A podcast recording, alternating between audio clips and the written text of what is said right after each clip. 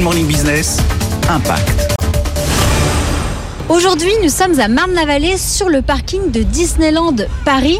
C'est ici que se construit une centrale en ombrière photovoltaïque, c'est-à-dire des panneaux photovoltaïques surélevés sous lesquels sont garées des voitures. Nous sommes avec Damien Audric, vous êtes le directeur de l'aménagement et de l'environnement chez Disneyland Paris. Alors concrètement, euh, quel est votre intérêt aujourd'hui dans la construction de cette centrale? Alors Disneyland Paris a affiché des objectifs pour l'environnement ambitieux dont notamment d'être neutre en carbone en 2030, mais également d'avoir 100% d'électricité renouvelable en 2030. Et cette centrale photovoltaïque que vous voyez derrière moi participe de cette ambition.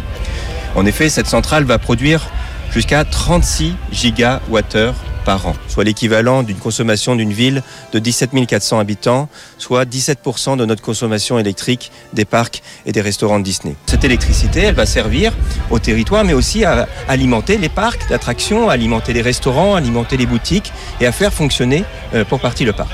Et quels sont vos autres engagements RSE Alors Disneyland Paris a affiché des objectifs environnementaux ambitieux à la fois sur l'énergie, mais vous avez aussi euh, d'autres projets, par exemple sur la réduction des plastiques euh, mono-usage sur le site. Énormément d'ambitions qui ont été affichées. Et aujourd'hui, notamment, nous avons des projets qui permettent euh, de participer à cette ambition.